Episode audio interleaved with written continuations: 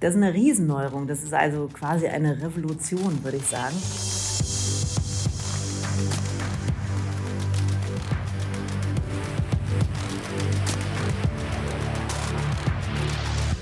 Hallo und herzlich willkommen zum YouTube Creator Podcast Meine YouTube Story. Mein Name ist Georg Nolte, ich bin der Pressesprecher im deutschsprechenden Raum bei YouTube und ich freue mich über einen besonderen Gast heute, denn es ist zum ersten Mal kein YouTube Creator.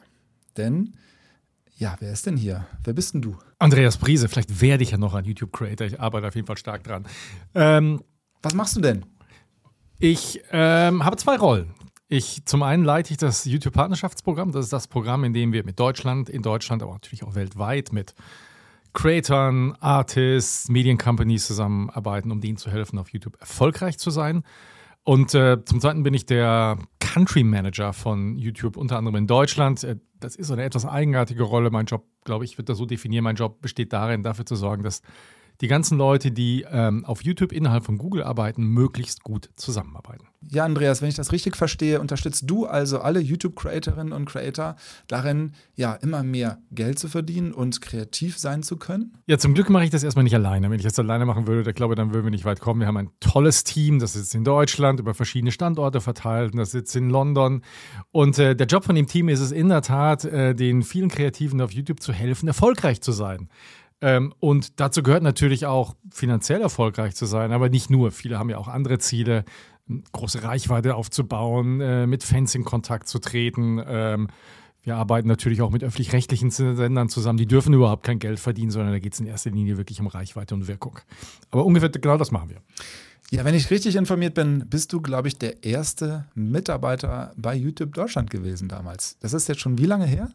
Ja, das ist ja fast beängstigend. Ich glaube, das passierte im Jahr 2008, als tatsächlich ich angesprochen wurde, ob ich jemanden kennen würde, der für diese Rolle in Frage kommt. Und ich sagte, ja, ich kenne viele Leute, aber ich kenne mich auch selber. Und äh, von da habe ich mich tatsächlich damals ins Bewerbungsverfahren äh, geworfen. Und ich glaube, nach acht oder zehn Interviews, ich weiß ja auch nicht mehr so viel, aber mindestens so viel war es, bekam ich den Job zu meiner eigenen Überraschung. Ja, ähm, das kenne ich auch mit diesen vielen Interviews, denn du warst ja auch derjenige, der, der mich interviewt hat damals. Also das ist bei uns halt eben immer ein sehr aufwendiger Prozess. Aber du kannst jetzt durch deine große Erfahrung von nun 14 Jahren YouTube, ähm, glaube ich, nochmal ganz kurz erklären, wo YouTube heute steht und wo es an deinem ersten Tag stand. Also, als ich angefangen habe, war, war YouTube, wenn man so möchte, das New Kid on the Block. Man musste erstmal erklären, was es überhaupt ist. Das war eine Plattform, die war aus damaliger Sicht schon hatte eine gewisse Größe, aber im Endeffekt äh, in keinster Weise zu vergleichen mit dem, was heute passiert ist. Ich kann mich noch erinnern, meine erste Aufgabe war, schließe drei Deals ab, nämlich mit ähm, den zwei größten kommerziellen Fernsehsendern in Deutschland und mit der GEMA. Ähm, genau, das hat sich leider etwas hingezögert, muss ich sagen, obwohl wir nachher äh, mit diesen drei Partnern allen zusammen ganz fantastisch zusammenarbeiten. Aber was passiert ist, und ganz ehrlich, was viele von uns nicht am Anfang gesehen haben, ist, dass ähm, sich etwas völlig Neues entwickelt hat. Nämlich eine Szene aus, naja, amateurhaften äh, Kreativen, die angefangen haben, aus dem Wohnzimmer, Schlafzimmer, wie auch immer, Videos aufzunehmen, immer erfolgreicher wurden und immer mehr Fans versammelt haben und immer mehr Freunde ermutigt haben, noch mehr Videos zu produzieren, woraus eine Szene entstanden ist. Daraus ist ein Ökosystem entstanden, was nachher eine Größe hatte, die uns ganz ehrlich komplett überrascht hat, beeindruckt hat, bis wir jemand kapiert haben, okay, das müssen wir unterstützen. Und so hat sich tatsächlich am Endeffekt nicht nur ähm, YouTube Deutschland, sondern auch YouTube entwickelt, als Heimat für wirklich alle kleinen, großen Kreativen auf dieser Welt. Ja, wie viel, ähm, äh, also über was für eine Größe reden wir mittlerweile, was YouTube insgesamt angeht und auch so in Deutschland? Kannst du da ein paar Zahlen nennen? Na, YouTube hat auf einer Nutzerseite äh, monatlich zwei Milliarden Logged-in-User. Das ist, glaube ich, 50 Prozent der Online-Bevölkerung. Auf YouTube werden 500 Stunden Material pro Sekunde hochgeladen, was eine unfassbar große Zahl ist. In ähm, Deutschland haben wir 49 Millionen User ähm, im äh, Monat und das schließt die Nutzer über TV-Geräte aus. Ähm, und wir haben eine richtig große Anzahl von Kreativen, die ähm, auf YouTube aktiv sind, insbesondere in unserem Partnerschaftsprogramm drin sind. Weltweit sind das über zwei Millionen Kreative. Mhm. Ja, im letzten ähm, Winter haben wir ja auch gemessen, dass äh, 30 Millionen Deutsche YouTube über den Fernseher schauen. Ist das so der neueste Trend? Der Fernseher ist tatsächlich die, die Plattform oder Surface, wie wir das nennen, ähm, die am stärksten wächst. 30 äh, Millionen Nutzer schauen tatsächlich YouTube über den Fernsehbildschirm an, äh, was wirklich, wirklich erstaunlich ist. Äh, wir haben dort enorme Reichweitenzuwächse gehabt, ähm, was aber auch erklärlich ist, weil, weil ähm, YouTube ein so großes Angebot an allen möglichen Inhalten hat, die auch auf dem Fernsehbildschirm interessant geworden sind. Man darf nicht vergessen, das Wohnzimmer ist nicht das, was es mal war. Ähm, das Wohnzimmer ist heutzutage natürlich ein Platz, wo man sich zurücklehnt und entspannt Sachen schaut. Es ist mal ein Fitnessstudio, es ist teilweise der Raum, wo ich mit den Kindern lerne.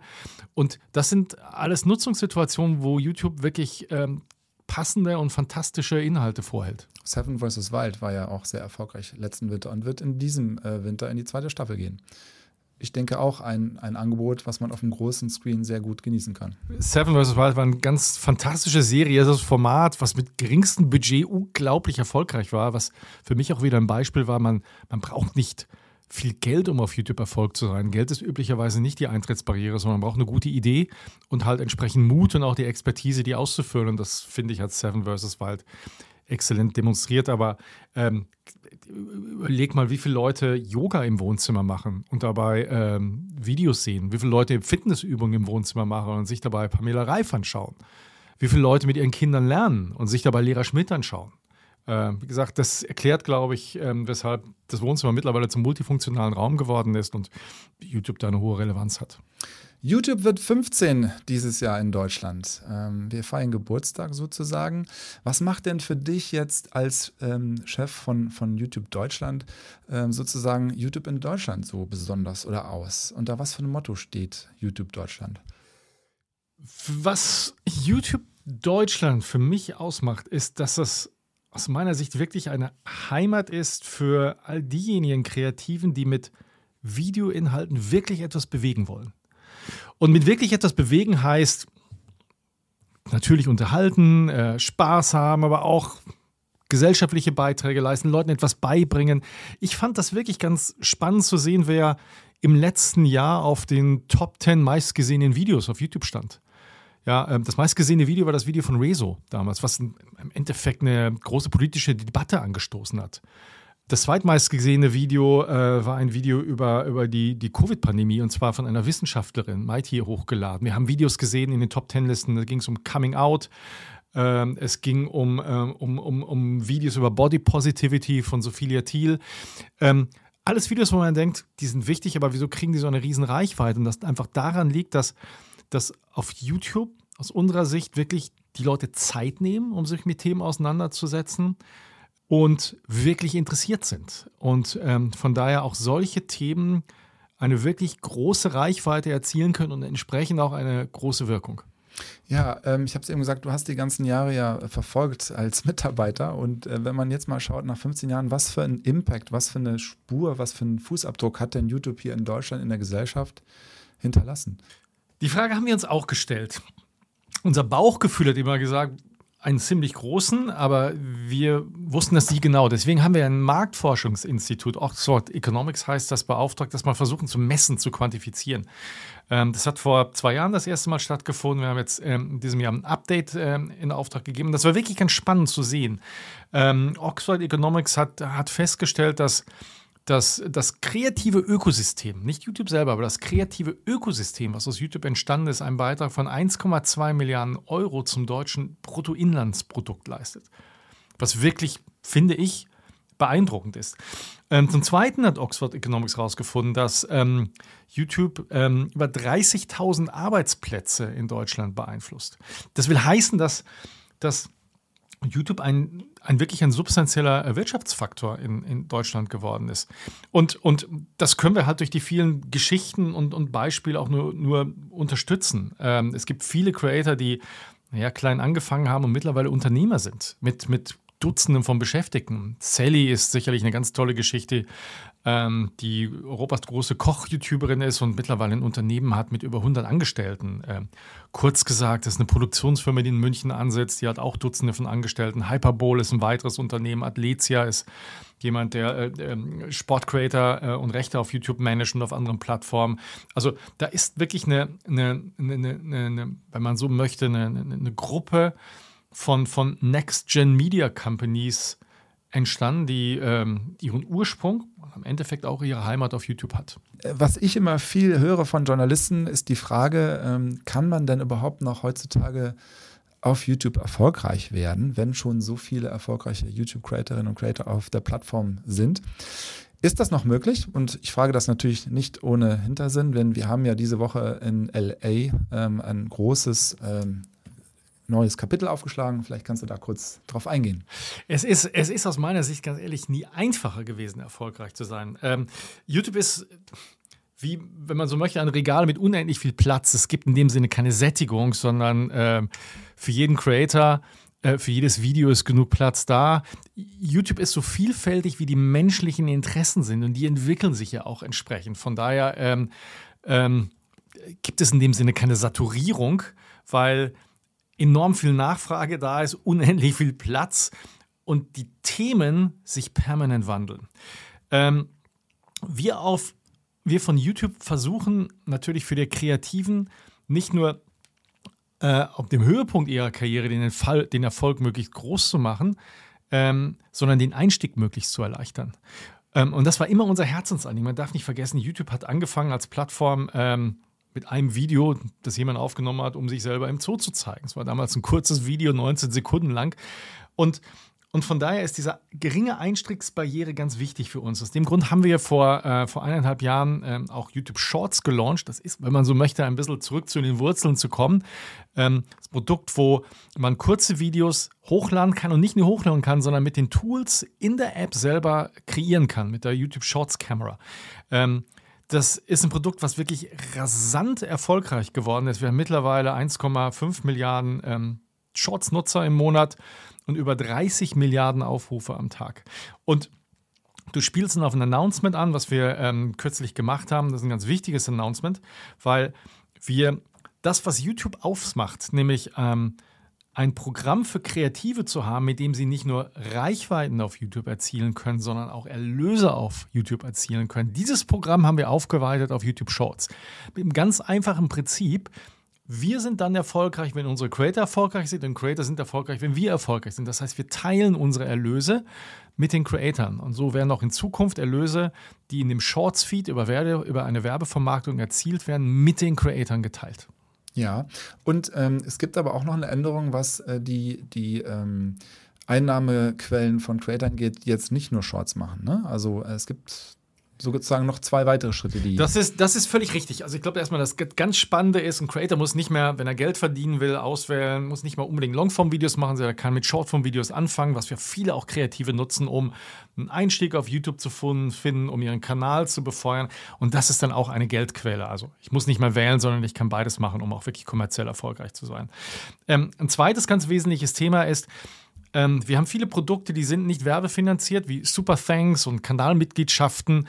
Ähm, für diese Produkte, die gerade für Creator am Anfang ihrer Karriere wirklich ganz spannend sind, weil man dazu erstmal keine großen Reichweiten braucht. Für diese Produkte werden wir die, die, die Aufnahmeschwellen verringern, sodass Creator auch früher in ihrem Lifecycle Zugang zu Erlösquellen haben und damit natürlich ihre Kreativität befeuern können.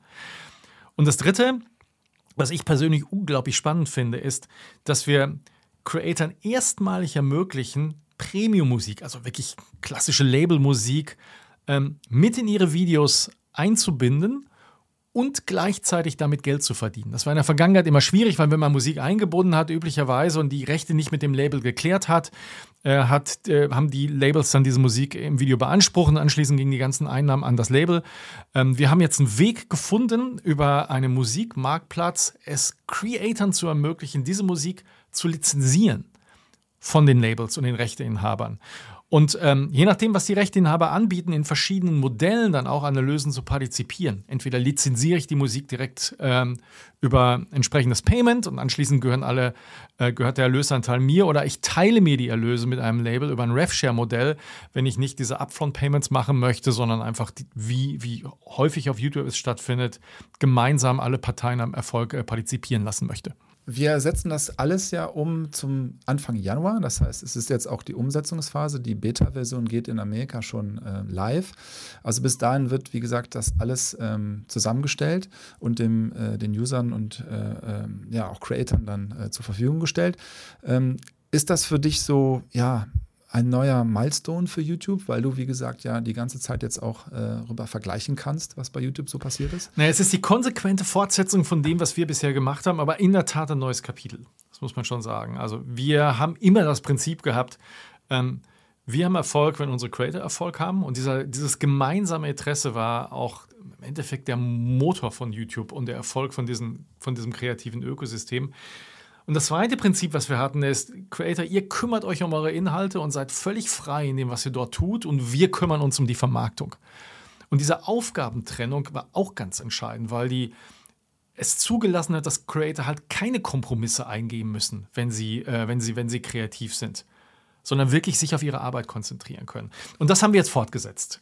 Ähm, wie du schon gesagt hast, ähm, wir werden ab Anfang nächsten Jahres anfangen, im, im, im, die Erlöse, die wir im Shorts-Feed äh, generieren, mit Kreativen zu teilen.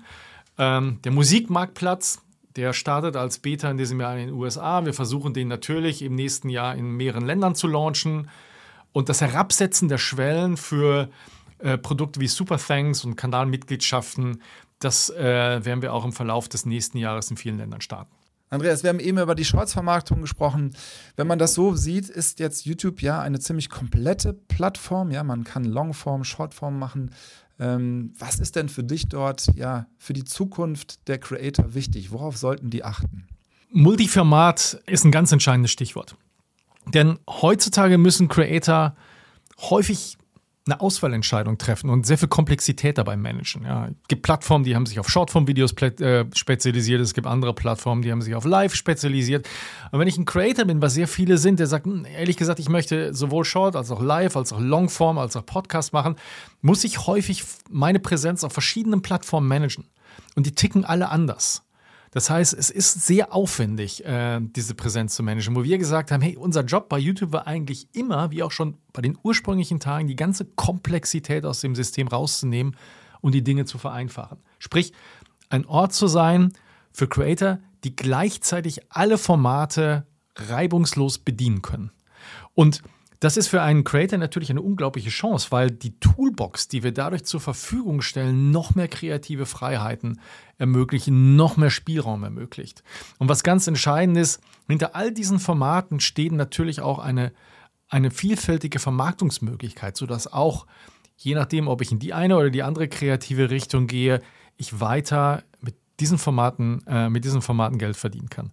Von daher ist tatsächlich mein, mein, mein Tipp an die Creator, Zunächst mal, ihr müsst keine Entscheidung jetzt treffen, ob ihr ein Shortform, ein Longform Creator, ein Live Creator seid. Ihr könnt alles machen. Experimentiert mit allen Dingen.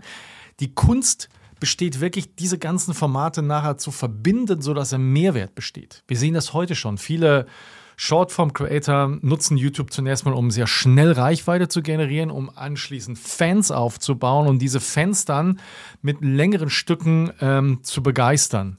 Wir sehen viele Longform-Creator, die über Shorts ein zusätzliches Publikum gewinnen und dadurch auch ihren Kanal erweitern und befeuern. Und dieses Verbinden von den Elementen, glaube ich, dahinter steht eine riesige kreative Chance und von daher bin ich extrem gespannt, was äh, in den nächsten Monaten und Jahren daraus passiert. Ja, wir haben ja auch in letzter Zeit viel mit Creatoren gesprochen ähm, und einige sagen ja auch, dass eben diese Shortform-Strategie auch den Hauptkanal, ähm, was die Abonnenten angeht, sehr, sehr befeuert hat. Ne? Also das haben wir auch gehört, oder? Absolut, absolut, weil Short, das darf man nicht vergessen, ist ein Format, das, das kann ich in tatsächlich mehr Nutzungssituationen auch ansehen oder in anderen Nutzungssituationen als ein langformatiges Video. Bin ich im Bus oder ich warte auf etwas, ist manchmal halt ein 15-minütiges Video schwierig, aber ein snackable Content von, von 15 Sekunden oder 60 Sekunden ist dort, ist natürlich total spannend. Dadurch, dass wir über das Thema Shorts in, in mehr Nutzungssituationen reinkommen, bestehen Chancen für Creatoren, tatsächlich auch andere und neue Zuschauergruppen zu erreichen oder bestehende Fans noch mehr von ihren Inhalten zu begeistern. Ich würde gerne mal ein bisschen was ähm, aus deinem äh, Leben äh, hören, wie du YouTube selber nutzt oder beziehungsweise auch deine Kinder. Also äh, kannst du da uns ein bisschen ja, deine, deine Lieblingskanäle verraten oder ähm, was schaust du so auf YouTube? Ähm, ich schaue in der Tat relativ viele Musikvideos, weil ich es einfach spannend finde. Ähm, ich bin aber auch ein, tatsächlich ein großer Freund des Lernens über YouTube. Ich habe ähm, Waschmaschinen repariert aufgrund von YouTube-Videos. Ich kann mich erinnern, dass ich mal auf einem Boot war und größere Sorgen hatte, dass es absaufen würde ähm, um dann festzustellen, dass es dann ein relativ banales Problem war, was mir jemand in einem YouTube-Video erklärt hat. Ähm, wo ich es aber tatsächlich am meisten nutze, ist wirklich Lernen. Meine Kinder sind alle in der Schule. Es gibt fantastische Lernmöglichkeiten. Es gibt großartige Erklärbären auf YouTube, die Daniel Jungs und Lehrer Schmitz und wie sie alle heißen und Mathefuchse. Das ist das eine, was ich mir sehr gerne ansehe. Ich bin passionierter Skifahrer. Ich habe festgestellt, es gibt keinen besseren Skilehrer als YouTube. Äh, von daher glaube ich, dass ich tatsächlich ein bisschen besser Skifahren kann dank YouTube, aber noch nicht gut genug. Und ähm, wenn man jetzt ähm, das Lernen anschaut, ähm, was ähm, fällt dir da so auf? Also, dass zum Beispiel gerade in der Pandemie ähm, ja auch viele YouTube-Creator gesagt haben, wir wollen die Schule nicht ersetzen, sondern wir wollen halt eben nur Hilfestellung leisten. Ähm, ist auch etwas, was wir in der Pandemie ganz stark gesehen haben, was nach oben gekommen ist. Ne? Also das ist korrekt. Also schulisch betrachtet ist YouTube ein Ergänzungsmedium. Ja, es geht, glaube ich, nicht tatsächlich über echten Unterricht und über eine Interaktion mit einem Lehrer, wenn der Unterricht gut ist. Was YouTube aber erlaubt, und das finde ich halt ganz spannend, ist, zunächst mal den Einsatz von, von, von multimedialen Inhalten. Manche Dinge erklärt man tatsächlich besser über Grafiken, Zeichnungen, kleine Filme. Das erlaubt Loop, du kannst toll. YouTube, wenn ich es nicht verstanden habe, kann ich zurückspielen, spulen. Das klingt jetzt relativ banal, aber ich habe was nicht kapiert. Ich höre es mir zwei, dreimal an, bis ich es kapiert habe. In der Schule ist das meistens schwierig. Lehrer lassen sich relativ schwer zurückspulen. Und ich kann es mir jederzeit ansehen.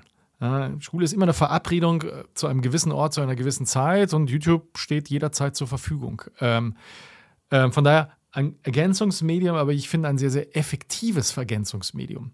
Es gibt aber auch Leute, die ihre Fähigkeiten nur auf YouTube gelernt haben. Es gibt fantastische Beispiele über den äh, afrikanischen Speerwerfer, ich glaube Leto hieß er, der sich, glaube ich, tatsächlich das Speerwerfen über YouTube beigebracht hat und unfassbar gut war. Es gibt zig Beispiele die, von Leuten, die auf YouTube ausschließlich auf YouTube Klavierspielen gelernt haben und anschließend zu fantastischen Musikern geworden sind und so weiter und so fort.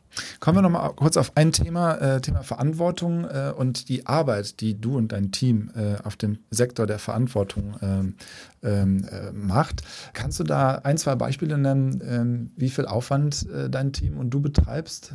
Es ist für uns extrem wichtig, dass YouTube nicht nur eine relevante Plattform ist, sondern dass YouTube eine sichere Plattform ist. Und sicher heißt, ähm, dass Inhalte, die gegenüber unsere gegen die Community Guidelines verstoßen, entfernt werden, beziehungsweise im Borderline Cases halt in ihrer, Verfüg in ihrer Verfügbarkeit eingeschränkt werden. Das macht nicht unser Team, das, macht anderes, das machen andere Teams. Mein Team kümmert sich speziell um Nachrichtenpartner, die YouTube nutzen, um wirklich belastbare Nachrichten. Wer ist das? Das ist die ARD, Spiegel, Stern, ZDF, Heute, Tagesschau und so weiter und so fort. All diejenigen, die man kennt als, als Quellen wirklich mit, mit guten journalistischen Inhalten und belastbaren Nachrichten, diese Partner unterstützen wir. Und wir halten, und YouTube hält auch spezielle Produkte für diese Partner vor, um deren Inhalte besser auffindbar zu machen. Zum Beispiel die Breaking News Shelf, die automatisch getriggert wird, sollte ein sogenannter Breaking News Fall äh, vorliegen. Äh, Top News ist ein Produkt in der Suche, was auch ähm, solche Quellen in einer speziellen Box äh, prägnant anzeigt. Wir haben gerade in der Pandemie haben wir gesehen, dass viele Menschen YouTube nutzen, um, um Informationen oder Hilfe oder Rat zu finden. Dementsprechend ähm, haben wir natürlich mit, mit belastbaren Gesundheitsquellen äh, zusammengearbeitet, um dort, dort wirklich äh, gute Informationen zur Verfügung zu stellen. Wir haben auch gesehen, dass es teilweise ganz banale Sachen waren, wie äh, ich bin zu Hause, im Moment komme ich nicht raus, ich möchte aber trotzdem fit bleiben, mich abreagieren. Äh, wie, wie, wie kann ich YouTube nutzen, um weiter fit zu bleiben? Wie äh, einmal haben die ganzen Kantinen geschlossen, wie kann ich äh, besser zu Hause kochen? Ja, und da haben wir auch Plätze auf YouTube geschaffen, wo solche Inhalte, die in dieser speziellen Situation gerade nützlich waren, besser gefunden wurden, werden und haben natürlich mit den Kreativen äh, zusammengearbeitet und sie ermutigt, mehr von diesen Inhalten zu produzieren, die gerade in dem Augenblick sehr relevant waren. Ja, Andreas, wir sind am Ende angekommen. Vielen Dank, dass du dir Zeit genommen hast. Alles Gute dir.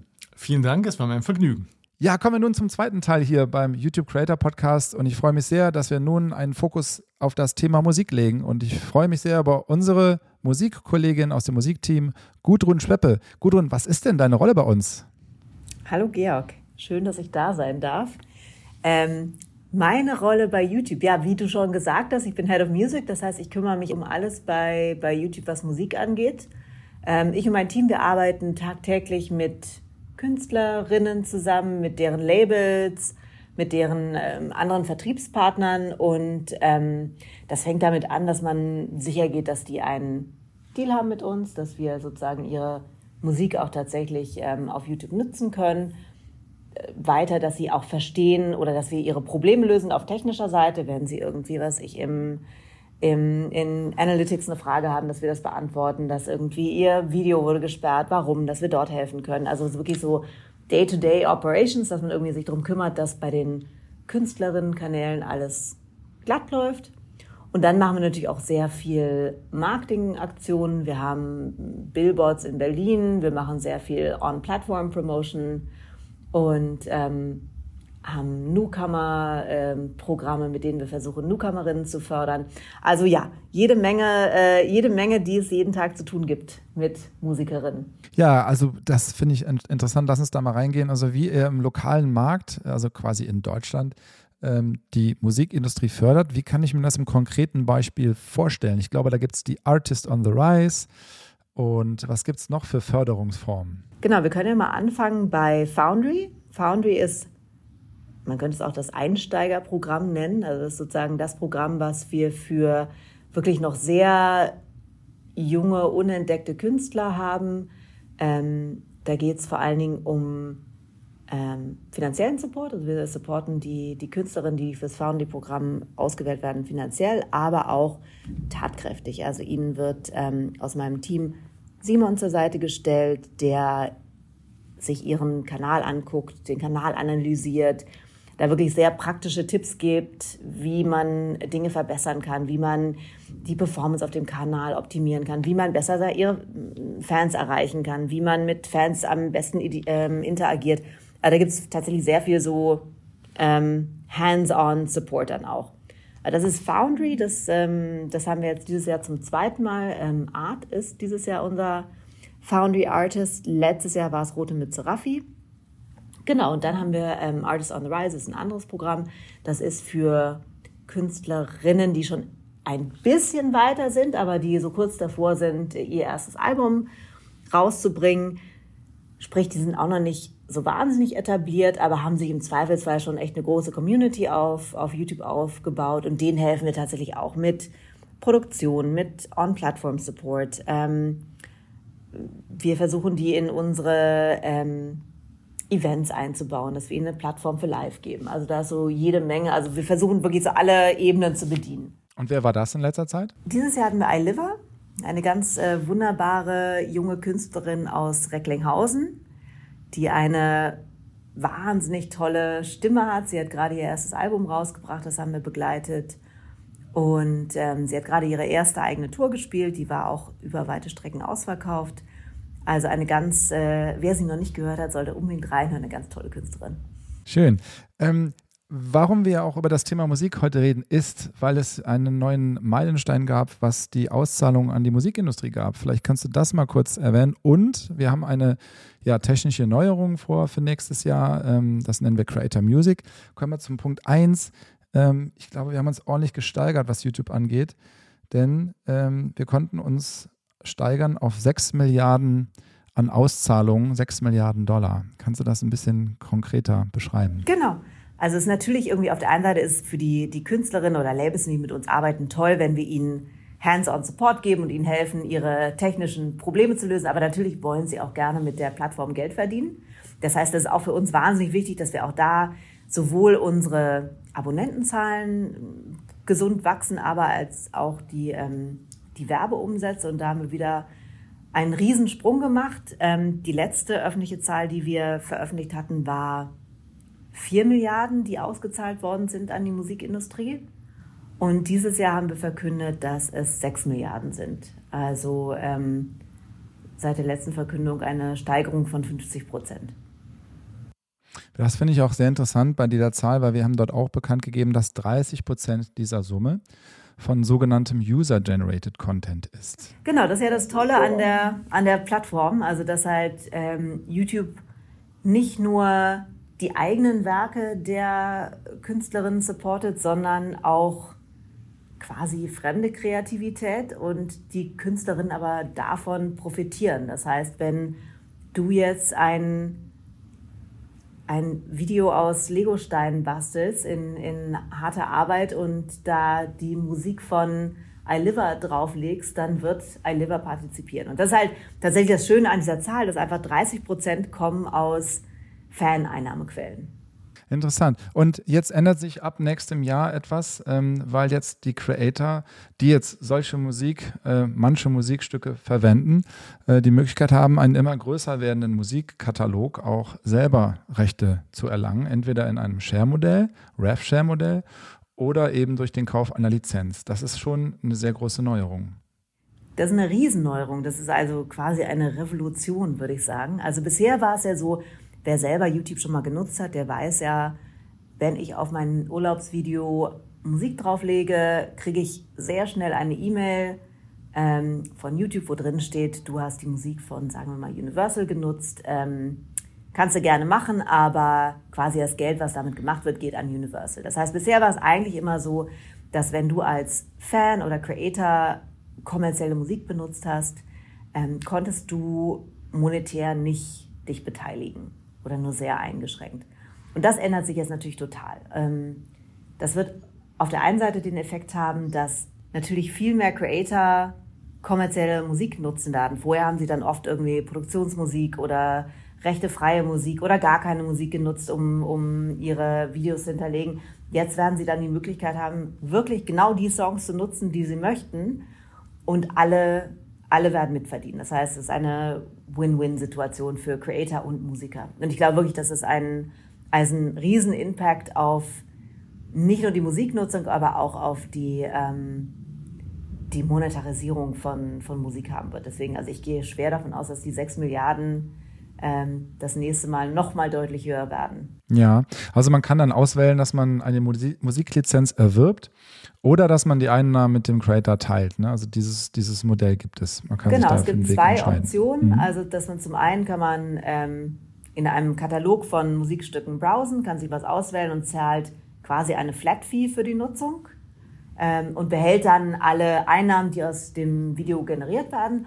Oder man entscheidet sich für ein Revenue Share Modell. Das heißt, man wählt Musik aus und teilt dann mit dem Musikschaffenden die Einnahmen. Mhm. Du hast eben auch von Lizenzen gesprochen. Du bist ja schon sehr lange bei Google bzw. YouTube und hast auch immer mit Lizenzen zu tun gehabt. Denn es gibt ja immer noch ähm, bei einigen draußen den Glauben, dass ähm, auf YouTube Musik ist, die nicht lizenzi lizenziert ist. Insofern bist du deine Expertin auf dem Thema, oder? Das äh, mit Sicherheit. Also ich bin, wie du sagst, schon seit zehn Jahren dabei. Ich war auch immer im Musikteam. Das heißt, ich habe auch viele ähm, Verträge mitverhandelt und ja, ich kann bestätigen, dass wir quasi mit allen Labels, Distributoren, Verlagen, Verwertungsgesellschaften im Musikbereich Deals haben, sodass alles, was auf der Plattform ist, lizenziert ist. Wir haben da quasi keine Lücken. Jetzt hat ja der globale Head of Music, äh, Leo Cohn, mal vor einigen Jahren gesagt, ich glaube vor zwei war es, dass YouTube eines Tages mal, nämlich 2025, äh, nämlich 2025, ähm, die Nummer eins Einnahmequelle der Musikindustrie werden soll. Sind wir da auf dem Ziel oder wie siehst du diesem Ziel entgegen, wenn man unsere Möglichkeit des Geldverdienens auf YouTube mal anschaut? Also hundertprozentig. Also man kann es natürlich nicht garantieren und, und es sind jetzt ja auch quasi nur noch ähm, zwei Jahre und ein bisschen und äh, es gibt natürlich die Konkurrenz, die uns noch ein bisschen voraus ist, aber wer die Zahlen beobachtet, sieht ja auch, dass die, ähm, der Unterschied zu der Nummer eins äh, immer kleiner wird. Und ich glaube, wenn wir in dem Tempo weiter wachsen, wie wir jetzt wachsen, dann ist es durchaus realistisch, dass wir 2025 die Nummer eins sind. Wenn wir jetzt mal auf Events schauen, so gestern äh, warst du auf einem großen Event, wie engagierst du dich denn da mit deinem Team? Was passiert da? Genau, gestern Abend war der Preis für Popkultur das ist eine ganz äh, wunderbare Veranstaltung von dem Verein zur Förderung der Popkultur. Das ist ein Verein, der, ich glaube, um die 800 Mitglieder hat. Alle aus der Musikindustrie, verschiedene Bereiche, ob jetzt Live oder Management. Und jedes Jahr werden Nominierte vorgeschlagen von diesem Verein. Dieser Verein, die Mitglieder bilden auch die, die Jury. Dann wird eine Shortlist erstellt und in jeder Kategorie, ich glaube, es sind so um die zwölf Kategorien, gibt es dann einen Gewinner. Das war gestern Abend, war die tatsächliche Abendveranstaltung in Berlin im Admiralspalast. Wir sind schon lange Sponsor und Unterstützer des Preises für Popkultur. Und jetzt das zweite Jahr in Folge haben wir auch noch den Preis für den die hoffnungsvollste Newcomerin ähm, präsentiert. Das Schöne Wer ist, ist geworden? Team Scheiße. Also es gab fünf ganz cool. wunderbare Nominierte. Paula Hartmann, Nina Tschuba, Bertorov, Edwin Rosen und die Gewinner Team Scheiße. Genau, also ein, ich würde fast sagen, unerwarteter Erfolg, aber ähm, genau, eine sehr, sehr gefeierte und, und äh, tolle Punkband, die, die da gestern den, den Preis abgestaubt hat. Und der Preis ist tatsächlich auch von uns mit 10.000 Euro dotiert, die wir einfach ohne Fragen an den die Gewinner überreichen und damit hoffentlich auch so ein bisschen die Karriere von Nachwuchstalenten nochmal weiter fördern. Ja, gut und ähm, interessant. Also ihr wart auch groß beim Reeperbahn Festival engagiert, ähm, habt Workshops gegeben, was ich äh, mitbekommen habe. Ähm, was steht denn als nächstes an für YouTube Music in Deutschland? Also das letzte Quartal des Jahres ist auch für die Musikindustrie immer besonders spannend, weil da kommen wahnsinnig viele tolle Releases. Also da ähm, werden wir sicherlich auch so den, den einen oder anderen äh, Künstlerin noch supporten. Eine Sache, die ja immer ganz schön ist und, und auf YouTube stattfindet, sind ähm, die, ich nenne es mal die besten Listen. Also im Dezember werden wir wieder veröffentlichen, welches Video war am populärsten. Und da wird natürlich auch großer Wert gelegt, darauf zu schauen, wer, wer hatte das meistgeklickte Musikvideo. Das wird auf jeden Fall nochmal spannend. Das stimmt, da bin ich auch immer, immer gespannt. Letztes Jahr war es, glaube ich, Bad Moms Day, wenn ich mich recht, recht entsinne. Ne? Genau. Super. Ja, Gudrun, vielen lieben Dank. Ähm, sehr interessant, die Einblicke in dein Musikteam. Ähm, ich denke, es ist auch sehr interessant, du, du bist äh, auch ja einer der wenigen female- oder weiblichen Führungspersonen in der Musikindustrie. Ähm, sehr schön zu sehen, was du mit deinem Team bewegst. Ist das in deinem Team auch so, dass da, dass da sehr viel auf Diversity Wert gelegt wird? Hundertprozentig. Also das ist wirklich etwas, da lege ich wahnsinnig viel Wert drauf, wenn wir gucken, welche Künstlerinnen betreuen wir, wer kommt auf ein Billboard, ähm, wie verteilen wir unsere, unsere Marketingpakete, dass man da wahnsinnig darauf achtet, dass also eine Gender Equality zum einen ist, aber auch andere Diversity-Aspekte berücksichtigt werden. Mhm. Okay, ja, vielen Dank und äh, wir sehen uns ja bestimmt bald wieder. Sehr gerne. Bis dann. Tschüss.